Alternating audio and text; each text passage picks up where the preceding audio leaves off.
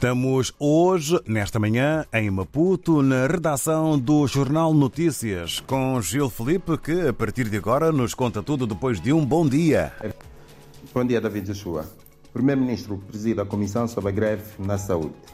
É a peça que abre a edição de hoje do nosso matutino e esta notícia explica que o grupo de trabalho passa a dialogar e aprofundar as questões levantadas pelos médicos e pelos demais profissionais de saúde que vêm observando uma greve desde segunda-feira, sendo que a dos médicos é uma prorrogação por mais 21 dias, prorrogação pela segunda vez, e a dos restantes profissionais de saúde é retoma de uma greve que havia sido uh, suspensa há cerca de dois meses.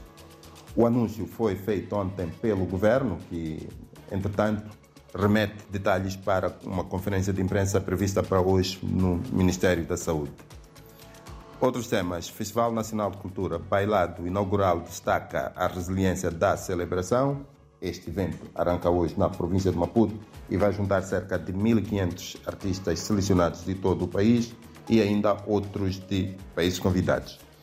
Primeira classe tem 1 milhão e 600 mil vagas de, uh, para o ano letivo de 2024. Autárquicas de 11 de outubro, Comissão Nacional de Eleições pede escrutínio livre e pacífico. Nas breves, presidente indonésio visita Moçambique, promulgada a lei das autarquias, vaga de calor no sul do país, Instituto Nacional de Estatística apresenta resultados de inquérito. Chamadas, são outros destaques da edição. Região uh, Centro procura autossuficiência na batata, é o tema principal do suplemento Economia e Negócios. Iremos mais à frente mais detalhes sobre esse suplemento. Clima na origem do aumento dos casos de malária, para conferir na página nacional. Executivo pondera concessionar a Estrada Nacional número 7, para conferir na Manica em Foco. Vamos às interiores e começamos pela página cultural. O destaque é o Festival Nacional de Cultura, que arranca hoje, um momento para esquecer as adversidades. Os momentos difíceis de Moçambique serão, digamos assim, temperados pela demonstração de que Moçambique tem de belo a sua cultura. Na economia, taxa de desemprego está acima da média nacional na região sul. E no suplemento Economia e Negócios, que sai às quartas-feiras, região, região Centro procura autossuficiência na batata, Zona Franca para Tupuito e Empresa Nacional de Hidrocarbonetos que lucra 461 milhões de meticais. Na página da Beira, agudiza-se crise na pesca artesanal. Quarta-feira é dia de reportagem nesta, nesta página e ela hoje é sobre a pesca artesanal. Nacional. Clima na origem do aumento de casos da malária. Tende a crescer nos últimos anos os casos e mortes pela doença, apesar dos esforços para o seu controle, e mais de 3 mil jovens formados para o emprego na província de Nampula.